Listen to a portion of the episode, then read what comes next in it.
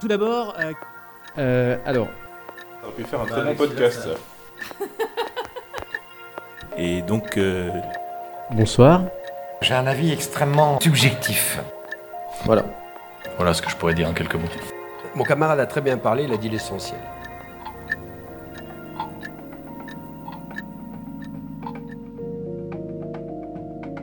Dans ce nouvel épisode de Signal sur bruit, j'ai le plaisir d'accueillir le général de brigade aérienne Jean-Marc Vigilant, directeur de l'école de guerre, qui vient nous présenter un livre proposé sur la liste des lectures des officiers stagiaires de l'école de guerre. Ce livre n'est ni un livre de géopolitique, ni un traité de stratégie, mais un roman que l'on pourrait définir comme un thriller technologique, une sorte de livre d'anticipation qui mêle fiction et réalité pour présenter un scénario de guerre probable. Il s'agit donc de Ghost Fleet, A Novel of the Next World War, écrit par Peter Singer, analyste militaire et essayiste, et Auguste Cole, qui est un ancien journaliste au Wall Street Journal spécialisé sur les questions de défense. Je suis Anaïs Meunier et vous écoutez Signal sur bruit. Ce roman, publié en 2015 chez First et encore non traduit en français, se déroule dans un futur proche où une Chine post-communiste, avec l'aide de la Russie, va lancer une attaque technologique très sophistiquée contre les États-Unis. En combinant cyberattaques et frappes de drones, ils vont éliminer les défenses américaines qui, finalement, avec l'aide de cette Ghost Fleet, c'est-à-dire une armada de vieux navires de guerre, avec l'aide d'un projet de haute technologie abandonné, d'un excentrique milliardaire de la Silicon Valley, vont rétablir leur défense sans pour autant gagner la guerre puisque les États-Unis et la Chine vont s'arrêter sur un statu quo. Je suis le général Jean-Marc Vigilant, actuel directeur de l'école de guerre. Voilà, je suis un pilote de chasse. hein. J'ai fait euh, toute ma carrière euh, opérationnelle dans l'armée de l'air. Euh, J'ai commandé à tous les étages. Et, et lorsque j'étais pas sur une base aérienne, dans un, en- un environnement purement aéronautique militaire, eh bien, j'ai beaucoup servi en interarmée et dans un cadre international. Et très souvent au niveau politico-militaire ou au niveau stratégique. Et comment vous avez rencontré donc ce livre? Alors ce livre, je l'ai rencontré au cours d'une de mes affectations. J'étais à l'époque euh, euh, le directeur de cabinet du général Mercier, qui était le commandant suprême allié pour la transformation hein, au sein de l'OTAN. Et donc nous étions tous les deux affectés à Norfolk. Et euh, donc le général Mercier, dans, dans son projet de, pour conduire la transformation de l'OTAN pendant son mandat, avait mis euh, en avant l'innovation, l'importance de l'innovation pour la transformation des forces armées de l'Alliance Atlantique. Et euh, dans son équipe rapprochée, euh, il, y avait un, ambassadeur, une ambassadrice américaine qui était son conseiller diplomatique. Et en, en l'entendant parler d'innovation, elle, a- nous a conseillé de lire ce livre, euh, qui était un livre, euh, alors on devait être en 2016 et ce livre est sorti en 2015. Et c'était un livre qui était, euh, euh, enfin qui avait fait grand bruit de l'autre côté de l'Atlantique euh, et qui euh, était euh, chaudement recommandé dans toutes les instances enfin, que ce soit les écoles de guerre américaines euh, ou bien tous les cercles de réflexion euh, prospectifs, euh, enfin, de réflexion pros- prospective euh, sur, euh, sur la guerre du futur. Et donc on a lu ce livre, euh, on l'a trouvé passionnant et on en a recommandé la lecture à tous les officiers de l'état-major d'ACT qui sont en charge de penser la guerre de demain. Et quand est-ce que vous vous êtes dit, euh, quand vous avez été nommé directeur de l'école de guerre, qu'il fallait absolument que les officiers le lisent également? Enfin, c'était quelque chose qui était venu tout de suite Ah non, bah déjà quand j'étais à Norfolk, je n'imaginais pas une seconde qu'un jour j'arriverais à l'école de guerre comme directeur. Euh, donc déjà là-bas, on a eu cette démarche de recommander euh, cinq livres à lire aux officiers de, de l'état-major, aux officiers des, des- des 29 pays de, de l'Alliance à l'époque. Et, et parmi ces livres, hein, il y avait celui-là, il y en avait d'autres. Et l'objectif, c'était vraiment de- d'inciter euh, tous ces officiers à réfléchir, à avoir une démarche innovante et à réfléchir vers l'avant, à réfléchir, à imaginer l'inimaginable en quelque sorte, et, et vraiment se projeter dans le futur. Euh, ensuite, après mon séjour à Norfolk, j'ai servi euh, en Irak pendant un an, euh, comme euh, représentant national français, et aussi comme membre de, l'équipe de commandement de la force euh, interarmée interalliée euh, de l'opération Inherent Resolve, dont, le nom français était Chamal. Et donc j'ai été complètement immergé dans un commandement américain au combat. Et en fait, euh, quand je suis revenu de cette affectation, j'ai relu le livre Ghost Fleet. Et donc je l'ai lu deux fois. Et, entre les deux fois, je dirais que ma compréhension de, tout, enfin de, ce qui était dans le livre s'est décuplée. D'abord parce que j'ai amélioré mon, niveau d'anglais, euh, mais aussi euh, tout ce qui est écrit par mon expérience au sein des forces américaines, essentiellement US Army et US Air Force en Irak, mais beaucoup US Navy aux États-Unis, puisque l'état-major de l'OTAN est sur une grande base navale, la plus grande base navale du monde. J'ai réussi à parfaitement identifier toutes les allusions qu'il fait, toutes les descriptions qu'il fait, ça prenait vraiment pour moi un sens très précis. Je me suis dit, en ayant la chance d'être à la tête de l'école de guerre, je vais pouvoir insuffler un petit peu de, ou même beaucoup, de, réflexion prospective au sein de l'école de guerre. Mon sentiment, lorsque j'étais en position d'observateur, euh, c'est que lorsque l'on, à l'école de guerre, on fait, euh, on met beaucoup l'accent sur la culture générale. Hein, le général de Gaulle disait, la véritable école du commandement, c'est la culture générale. Mais très souvent, on associe culture générale aux sciences humaines et aux sciences euh, sociales. La culture générale, c'est l'ensemble des sciences. Et les sciences humaines et les sciences sociales, pour moi, ce n'est que la moitié de la culture générale. L'autre moitié, ce sont les sciences exactes et les sciences naturelles. Et donc, euh, par rapport à, la liste de lecture qui était donnée jusqu'à maintenant aux officiers de l'école de guerre, c'était essentiellement des ouvrages de réflexion et, bien sûr des ouvrages de stratégie ou, des, ouvrages de référence, mais, qui venaient du passé. Et, je trouve qu'ils n'avaient pas de support à leur réflexion pour se projeter dans l'avenir. Et, donc je trouve que ce, livre est, tout à fait intéressant parce que même si c'est une fiction, euh, il décrit un possible. Et, euh, et, c'est pas de la science-fiction, enfin tout ce qui est dedans est absolument plausible, aussi bien au niveau du scénario stratégique que des technologies euh, employées. Et ces technologies, elles sont dans les laboratoires. Et dans quelques années, elles seront sur les champs de bataille. Hein, et je les ai vus personnellement dans, des laboratoires aux États-Unis. Elles commencent à être déployées sur les théâtres. C'est l'environnement dans lequel nos officiers auront à évoluer pour répondre aux défis qui les attendent. Euh, en discutant avec certains. Je reprends pour exemple ici l'exercice OTAN Tradent Juncture de 2018, au cours duquel on soupçonne que la Russie a brouillé les GPS des militaires de l'OTAN des soldats qui étaient sur le terrain et euh, ça ressemble exactement à euh, ce qui est raconté effectivement dans Ghost Enfin, on y est déjà, quoi. Là, vous parlez d'un exercice avec le Russe. Moi, je vous parle d'une opération réelle euh, au Levant. Eh bien, nos adversaires brouillaient les GPS. Et les avions français, enfin français ou de la coalition, lorsqu'ils survolaient certaines zones de Syrie, les GPS étaient brouillés. Donc, donc voilà, on y est. environnement non permissif. la guerre est en train de changer de nature. Et il va falloir qu'on réapprenne des choses qu'on a oubliées depuis la fin de la guerre froide, en fait. Je lisais dans euh, une phrase de l'auteur, en fait. Dans un sens, le plus gros risque pour les États-Unis, c'est de croire qu'un conflit n'est pas possible dans les dix années à venir à cause du partenariat transpacifique ou parce que nous sortirions automatiquement gagnants d'un conflit avec la Chine.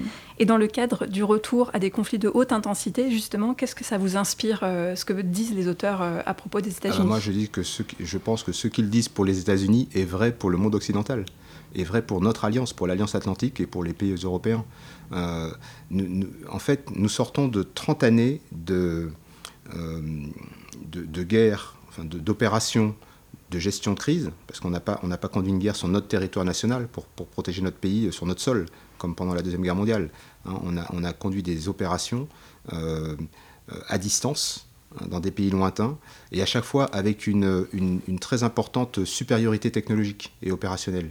Hein. et la première, la première de ces supériorités, c'était l'absolue, la suprématie aérienne ce qui nous permet ensuite de faire tout le reste. Même si au sol, les combats étaient difficiles et que voilà, enfin, c'était très difficile pour nos forces terrestres, mais malgré tout, on avait une liberté d'action euh, et notre liberté d'action n'était pas contestée ni euh, dans l'espace, ni dans l'espace aérien, euh, ni dans le spectre électromagnétique. et ça, c'est en train de changer. Alors que pendant la guerre froide, on savait qu'on avait en face de nous un compétiteur stratégique, enfin en tout cas un adversaire qui était à notre mesure. Et donc on n'était absolument pas certain de l'issue de la guerre. Hein. Alors que les opérations que nous avons conduites euh, depuis la guerre du Golfe, eh bien, euh, euh, enfin, voilà, on, avait une supériorité écrasante. Même si il était parfois difficile de transformer la victoire militaire en un succès politique et une paix durable. Ça, c'est autre chose.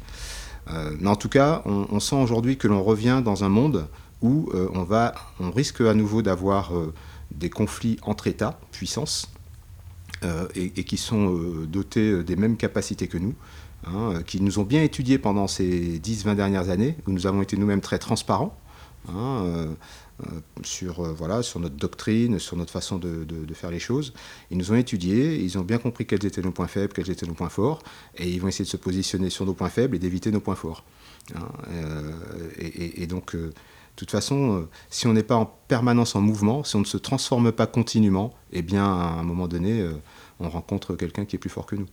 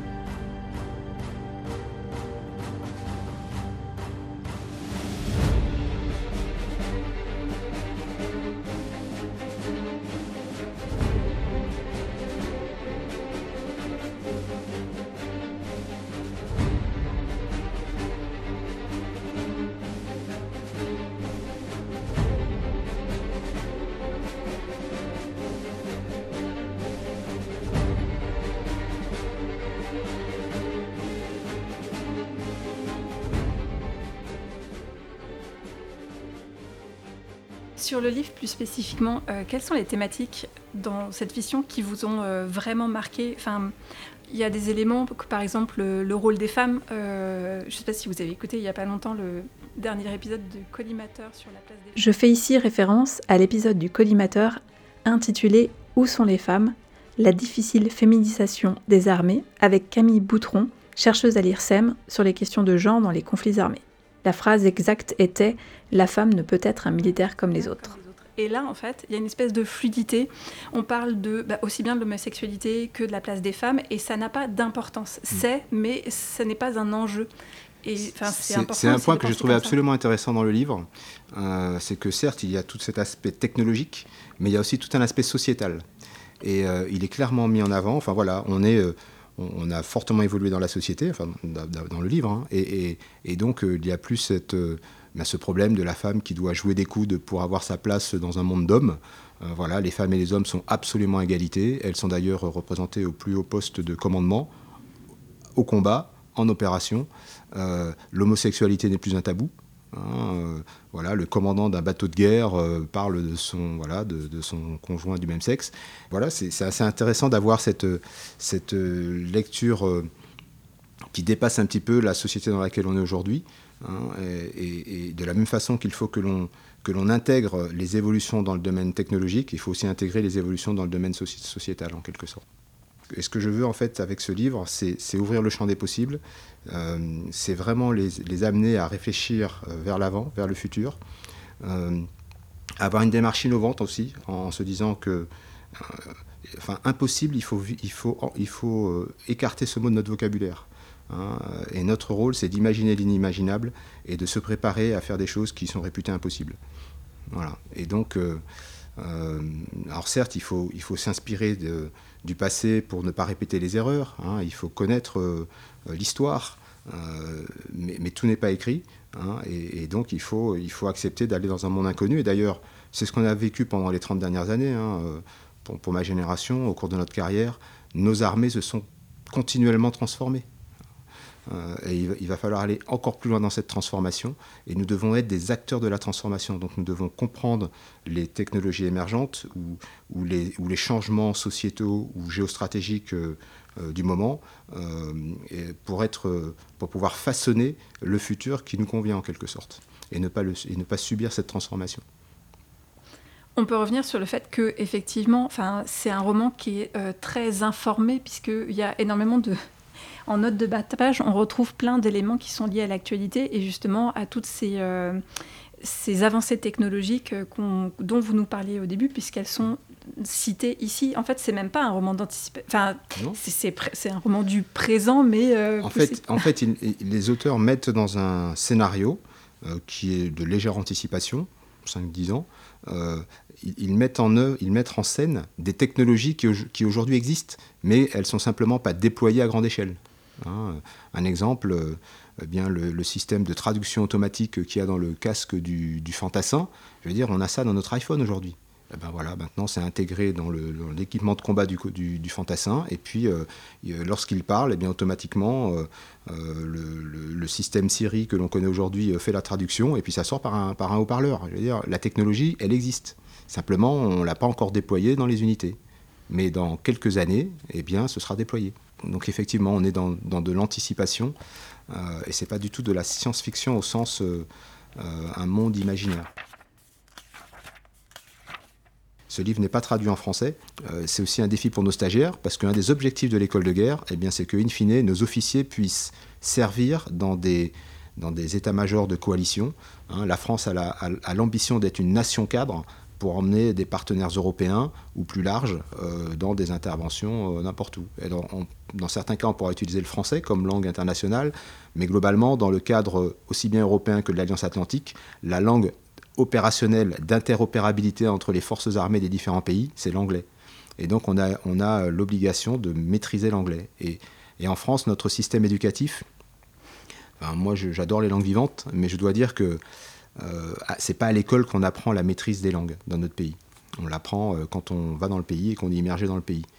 Hein, euh, et, là aussi, euh, euh, quelque chose d'intéressant qu'on a mis en place à l'école de guerre hein, depuis quelques années, hein, bien avant mon arrivée, c'est qu'on a, on a une formation à l'anglais. L'objectif, c'est surtout un maintien du niveau des stagiaires qui, qui- doivent avoir un niveau minimum pour, pour intégrer euh, l'école de guerre.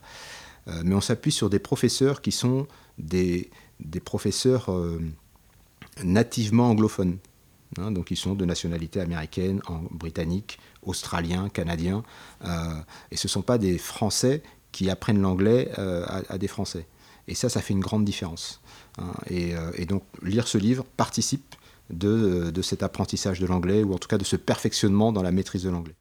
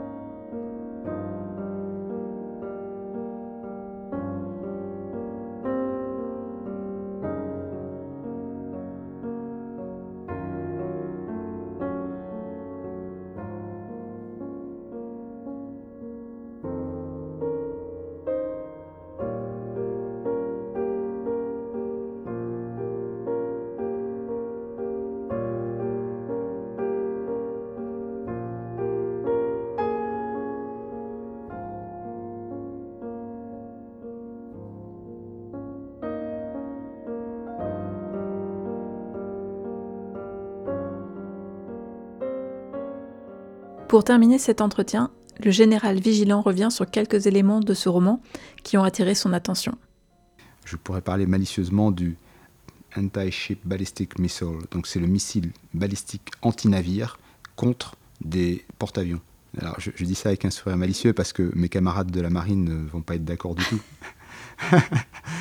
Mais moi ce que je dis c'est c'est super un porte-avions et j'adore le porte-avions. Mais euh, quand on voit les armes qui sont en train d'être développées, euh, un porte-avions ça va être une cible euh, difficile à défendre face à un missile hypersonique, hyper véloce, qui arrivera à 7 fois la vitesse du son de plusieurs milliers de kilomètres en arrivant à la verticale. Enfin, En plus, c'est hyper symbolique. Enfin, ils reprennent l'idée d'un Pearl Harbor aussi. Mais Enfin, absolument. pas, euh, ah ouais.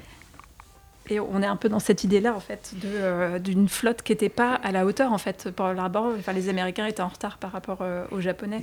Ouais, et puis même nous, France, je crois que l'on a, on a déployé pour la Deuxième Guerre mondiale un, croiseur. C'était l'aboutissement d'une famille de bâtiments de guerre, hein, et on a fait le, plus gros. Sauf qu'en fait, au moment où on l'a fait, eh bien, il est devenu obsolète. hein, parce que ben, justement, les porte-avions sont arrivés. Quoi. Et, donc, le, on n'était pas dans le tempo.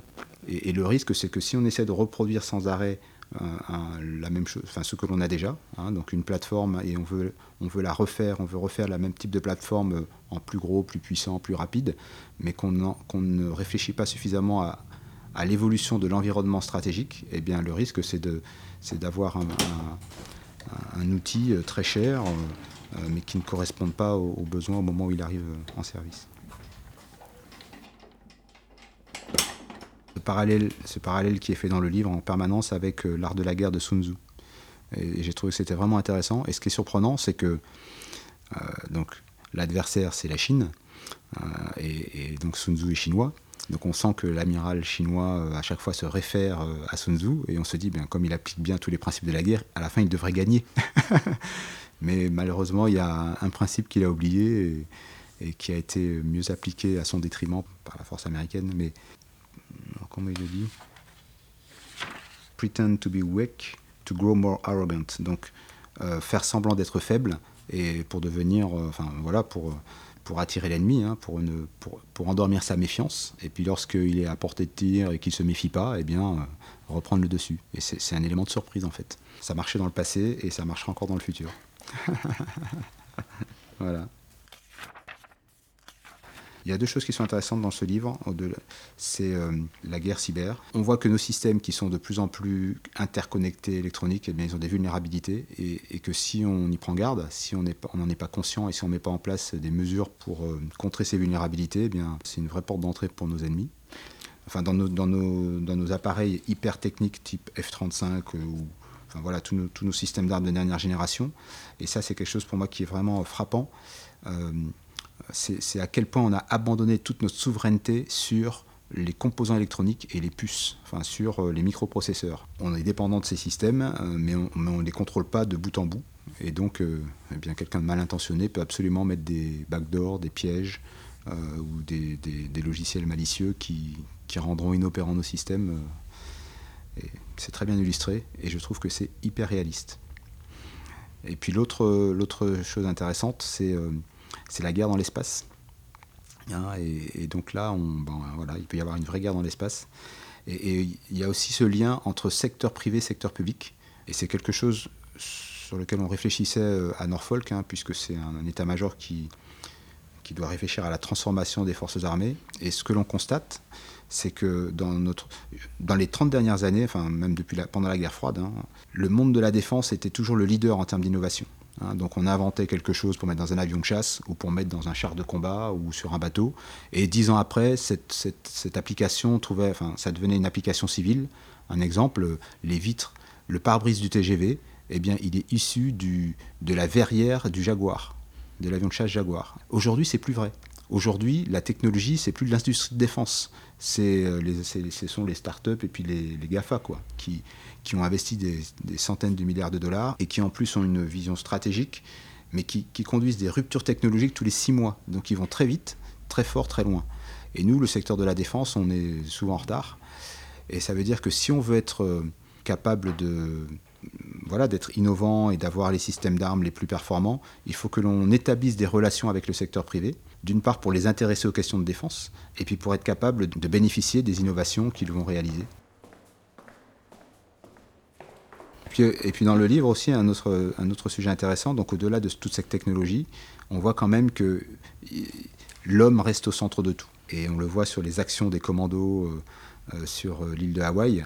Il y a une, guérilla hein, qui se met en place. Et là, il y a certes de la technologie, mais il y a, toujours la volonté, la résistance humaine, l'engagement, toutes ces valeurs qui sont propres aux, soldats eh bien, elles sont absolument euh, centrales et elles sont toujours au cœur de l'action. Encore merci au général Jean-Marc Vigilant pour cet entretien. Je rappelle que GhostFit est disponible et empruntable au CDEM sous la cote 355.48 SIN au premier étage de la bibliothèque, celui qu'on ne trouve jamais. En attendant, je vous dis à dans 15 jours pour un nouvel épisode de Signal sur bruit consacré à l'OSINT. Cet épisode et tous les autres sont disponibles sur le site du CDEM, mais aussi sur toutes les plateformes d'abonnement, Deezer, Spotify ou bien encore Apple Podcast, sur lesquelles vous pouvez nous laisser une note ou un commentaire. A très bientôt dans Signal sur Bruit, le podcast du Centre de documentation de l'école militaire.